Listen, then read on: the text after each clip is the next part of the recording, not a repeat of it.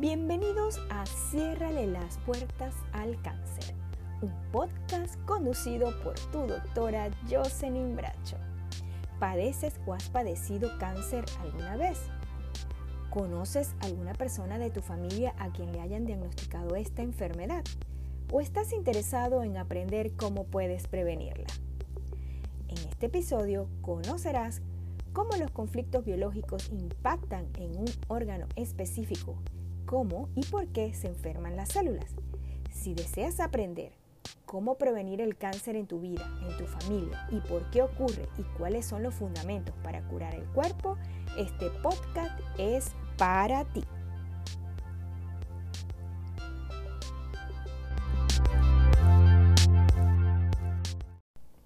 Y hoy les hablaré del cáncer, porque a pesar de todos los avances tecnológicos y el descubrimiento de nuevos medicamentos, cada día se incrementan más los casos, así como también la tasa de mortalidad. El cáncer continúa ocupando la segunda causa de muerte a nivel mundial. Es por ello que en este episodio quiero que aprendas por qué se presenta y cómo puedes prevenirlo. Yo soy Jocelyn Bracho, médico internista especialista en psiconeuroinmunología y biodecoterapeuta integral. Y me dedico a ayudar a mujeres que se encuentran elevando su nivel de conciencia y vibración, pero que están enfermas o se enferman frecuentemente a recuperar su salud perdida. Al final de este episodio te voy a compartir un recurso práctico que podrás usar de manera inmediata. Este episodio es cortesía de mi curso Conoce por qué y para qué te enfermaste, para que pases a conquistar la salud. En este curso, durante dos semanas, comprenderás la raíz de tantas enfermedades y encontrarás soluciones. Detectando si está activado en tu vida algún programa biológico, lo podrás ubicar y saber cuál es su significado. E incorporarás prácticas poderosas para detener la evolución de la enfermedad que padeces. Es importante para ti que entiendas lo que pasa en nuestra mente y en nuestro cuerpo a nivel celular y cómo se inicia una cascada de eventos a partir de nuestras percepciones y estilo de vida. Y esto se da previo al diagnóstico de un tumor o de determinado tipo de cáncer vas a enterarte qué hay que hacer para revertir o detener esta condición en tu salud. Hace unos meses atendí en mi consulta a una paciente de sexo femenino que había sido tratada anteriormente con diagnóstico de cáncer de mama. En control presentó niveles elevados de un marcador tumoral y se llenó de mucho miedo. Asistió a mi consulta, identificamos las emociones y el conflicto biológico que había vivido se le indicaron recomendaciones en cambio en su estilo de vida, muy específicos para ella, y al cabo de un mes ya los valores estaban completamente normales y no había ninguna lesión en su glándula mamaria. Fíjense que la mayoría de las personas tienen la creencia de que todo diagnóstico de tumor o de cáncer es sinónimo de muerte. Y esto no es cierto. Puedes curarte si se diagnostica a tiempo y se toman las acciones correctas. Es importante que sepas que cada día se incrementa más y más la expectativa de vida. Un diagnóstico de este tipo generalmente nos toma de sorpresa y suele ser traumático, intenso y puede ser vivido de manera conflictiva basada en las experiencias, conocimientos previos y creencias heredadas o adquiridas. Pero para cerrarle las puertas al cáncer para que no entre en tu vida, es muy importante que conozcas qué pasa en nosotros que nos conduce a ese punto donde se presenta esta apariencia de enfermedad. Recordemos primero cómo la Organización Mundial de la Salud define, valga la redundancia, la salud. Es el completo bienestar físico, mental y social y no solo la ausencia de enfermedad o afecciones. Esta definición ya contempla la salud como un todo. Va más allá del cuerpo físico. Y yo le agregaría a este concepto el área espiritual. De manera que esta visión contempla que una alteración en alguna de estas áreas podría explicar la aparición de una enfermedad teóricamente. Pero hoy quiero compartirte en primera instancia la propuesta de la nueva medicina germánica apoyada en las leyes del Dr. Hammer sobre la enfermedad. Enfermedad en general, pero que aplica también para el cáncer. Por eso haré mención lo que pasa a nivel celular también, ya que no es lo mismo que un programa biológico se instale en una persona que tenga una célula sana que en una persona que sus células ya estén enfermas. E incluso veremos cómo las emociones, pensamientos y sentimientos pueden alterar el medio interno e interferir con las funciones celulares. El doctor Hammer nos dice a través de su primera ley que todo lo que llamamos enfermedad es producto de haber vivido una situación de gran impacto emocional de manera inesperada, aguda, intensa, dramática, vivida en aislamiento y soledad y que en el momento no le encontramos solución. Que por cierto, esta ley la ampliamos un poquito con más profundidad en mi anterior podcast.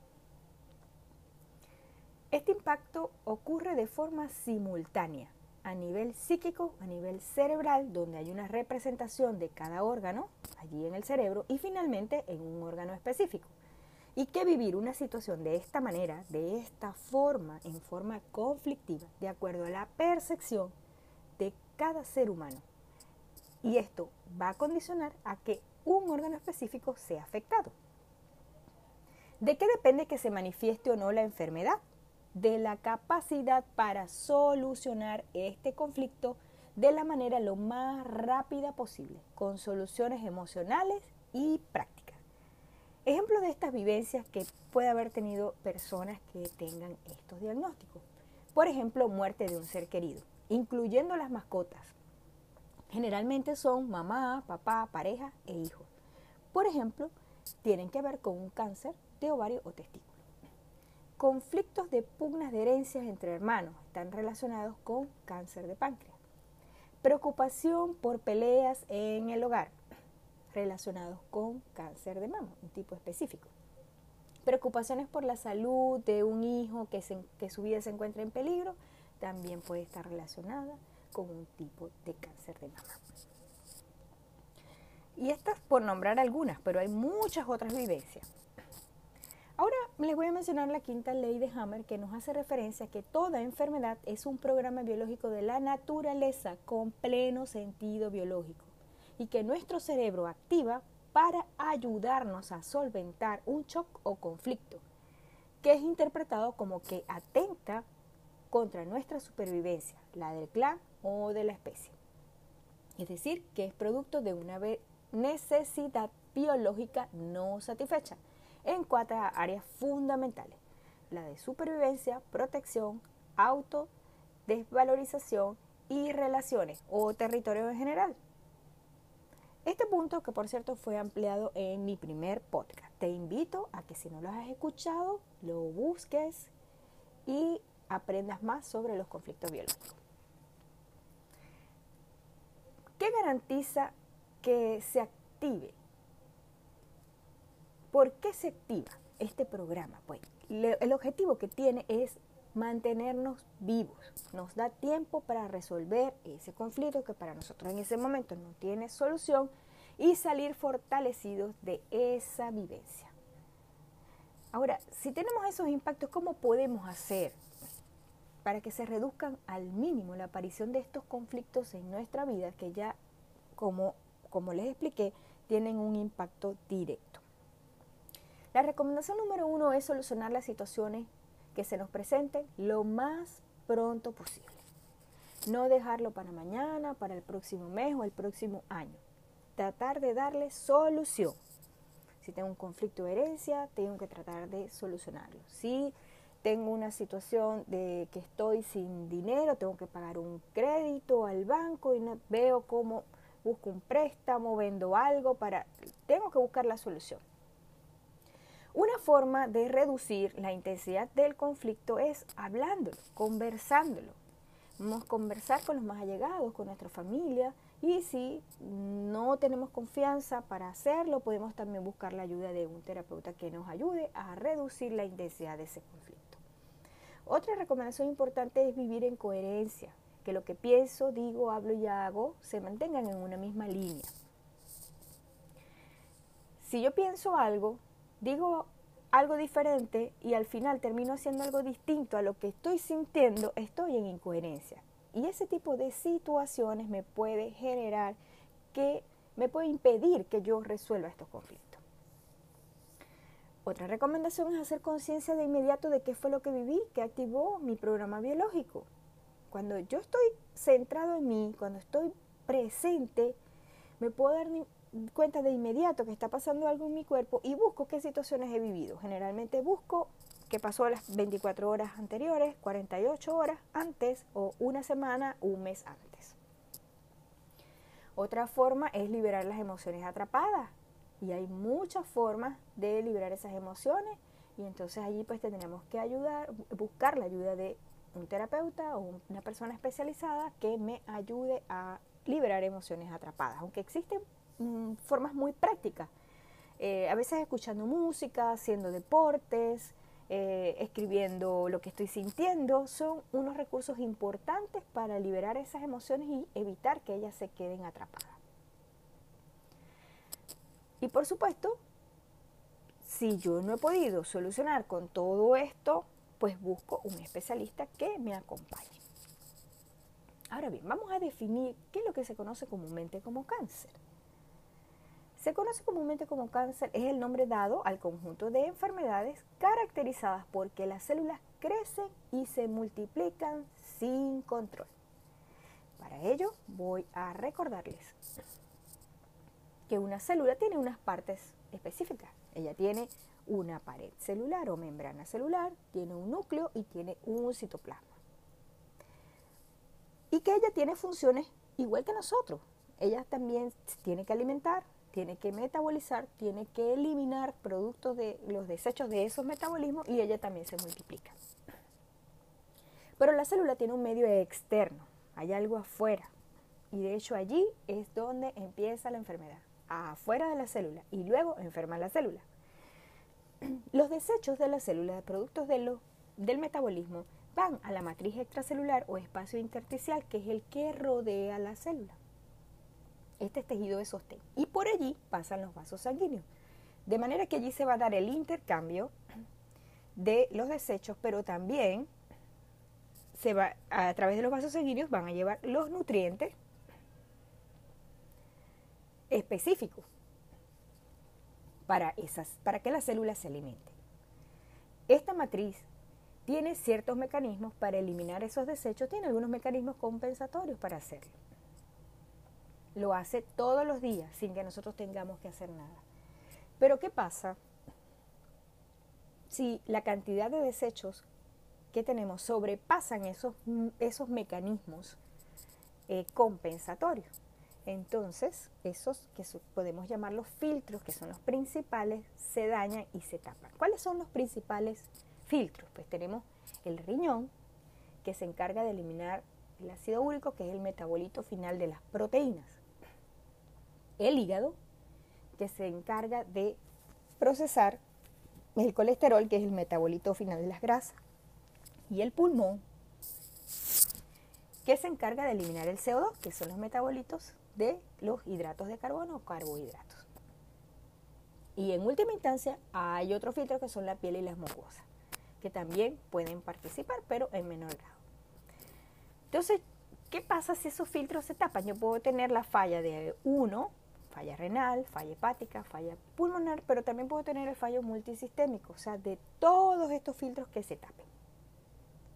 Ahora, ¿por qué se enferma la célula? Pues la, la célula se enferma porque se dañan estos filtros y también se daña la matriz extracelular, producto que hay demasiados desechos, que tenemos demasiados tóxicos. Y esto ocasiona que la célula se quede sin oxígeno, sin nutrientes y en un medio ácido. Ante esta situación, la célula solo tiene dos opciones, o morir o defenderse.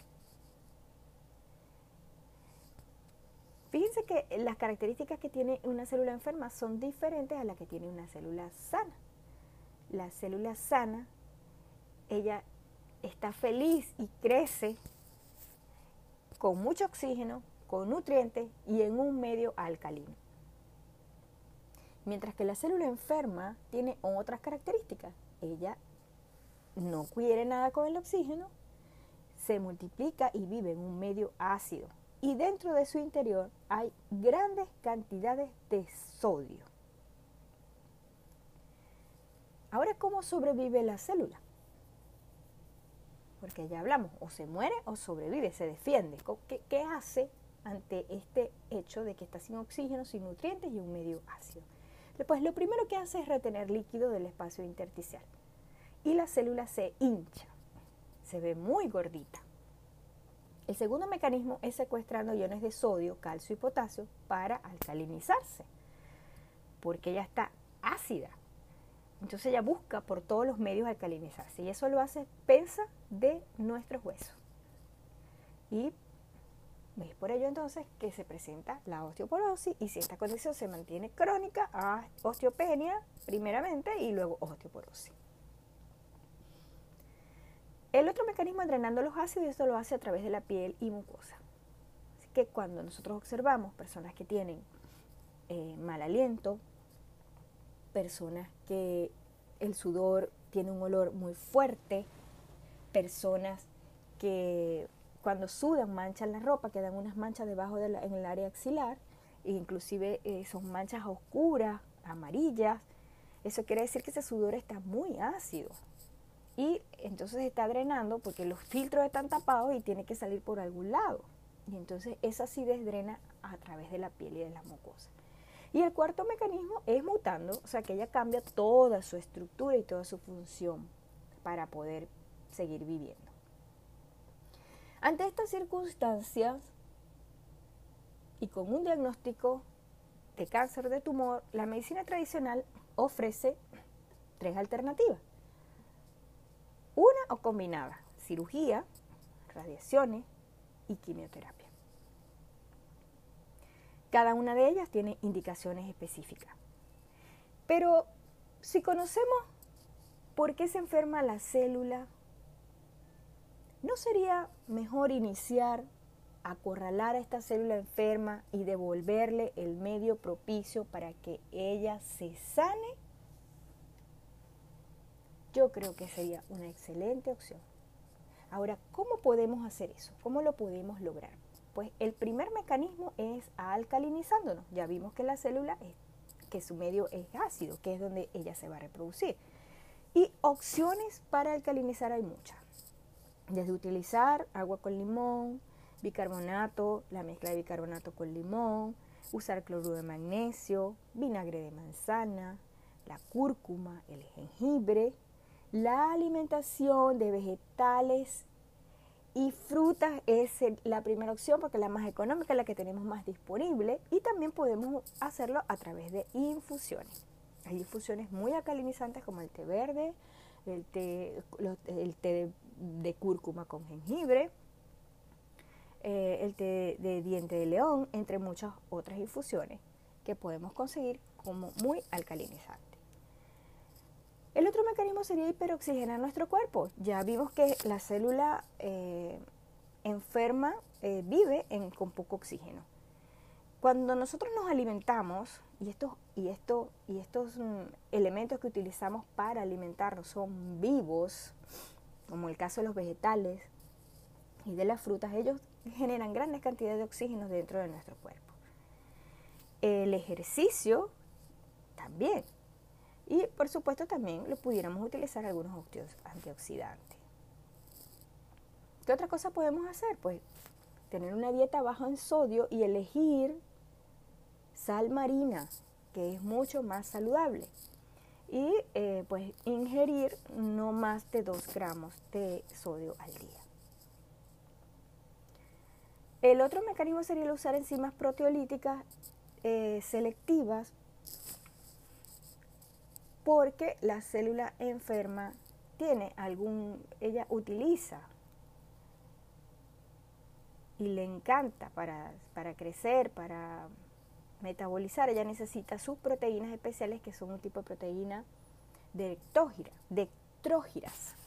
Un poquito complicado ese término. Entonces yo puedo utilizar enzimas proteolíticas para esas, eh, eh, dirigidas a ese tipo de enzimas para que ella no pueda vivir. Y el cuarto mecanismo sería desintoxicando nuestro cuerpo.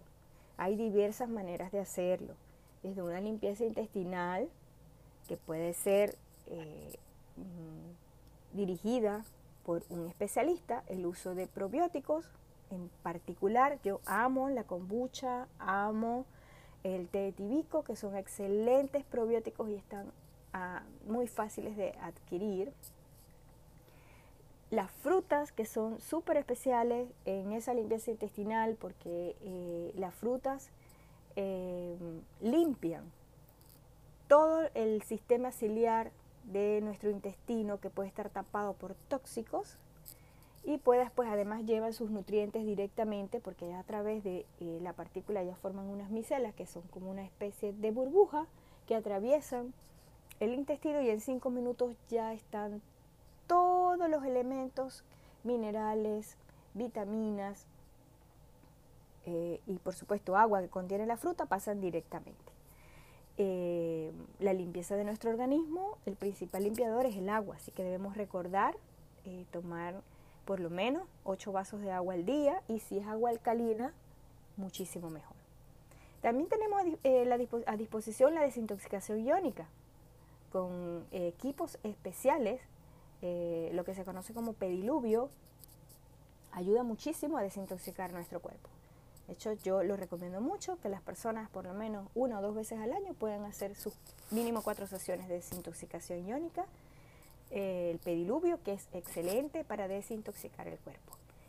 Y la otra es la hidroterapia, es la que yo más amo, porque amo ir al mar, me encanta ir al mar. Eso actúa como una diálisis natural. Pero también, si no tenemos la posibilidad, podemos hacer baños de sal. Si tenemos bañera, eh, podemos llenar eh, la bañera y con dos kilos de sal, pues podemos hacer nuestro baño, nuestra hidroterapia casera.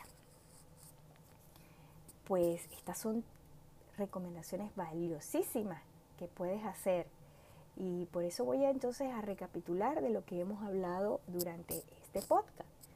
Eh, lo primero es que el diagnóstico de algún tumor o crecimiento celular, cuando es etiquetado como maligno, es producto de un programa biológico de supervivencia que se puede superar. Eh, la otra conclusión sería que además de sanar el, conflicto biológico, que ya vimos que es muy importante hacerlo, es importante también darle a la célula el medio óptimo para sanarse. El otro tercer grupo de recomendaciones sería bueno recordar que alcalinizar el medio interno, hiperoxigenar, una dieta hiposódica y alcalina uso de enzimas proteolíticas nos permiten acorralar la célula enferma. Y como cuarta recomendación, Recordarles que cuidar nuestros pensamientos y emociones es necesario para mantener nuestras células sanas. Un pensamiento y una emoción actúan directamente rompiendo el equilibrio electrofisiológico de la célula y automáticamente la hace ácida. Al cambiar el medio, la célula tiene que cambiarse porque tiene que adaptarse y pues entonces allí en ese medio le abrimos las puertas a la enfermedad. Si quieres entonces cerrarle las puertas al cáncer, recuerda que es importante entonces buscar el programa biológico, eh, sanar ese conflicto biológico, darle a la célula el medio óptimo para sanarse y cuidar los pensamientos y emociones. Pues ahora te prometí un recurso práctico y este ya te lo voy a indicar. Es una receta de agua alcalina. ¿Cómo puedes preparar agua alcalina en tu casa? pues colocas un litro de agua, a ese litro de agua le colocas una cucharada, una cucharadita de bicarbonato de sodio y una de sal marina. Lo disuelves y en una eh, jarra de vidrio la puedes mantener dentro de tu nevera y estártela tomando pues durante el día. Adicionalmente a esto, al momento de tomártela puedes eh, colocarle unas gotas de limón y alcalinizarás mucho más. Porque el, agua que normalmente nosotros eh, adquirimos son aguas que han sido tratadas y tienen mucho cloro, son aguas ácidas. Entonces, pues esta es una manera de que puedas preparar agua alcalina en tu casita y puedas tenerla a disposición. Puedes tomarte un litro diario y puedes inclusive dársela a los niños. Pues bien, eh, hemos llegado al final de este podcast. Espero que te haya gustado. Si te gustó, compártelo. Y te recuerdo que me puedes ubicar en Instagram como eh, doctora abreviado TRA Josenin con J, como se escribiera José, N-I-M punto Bracho. Allí en Instagram me puedes ubicar. Y bueno, será hasta nuestro próximo podcast. Gracias por haberme acompañado durante este podcast.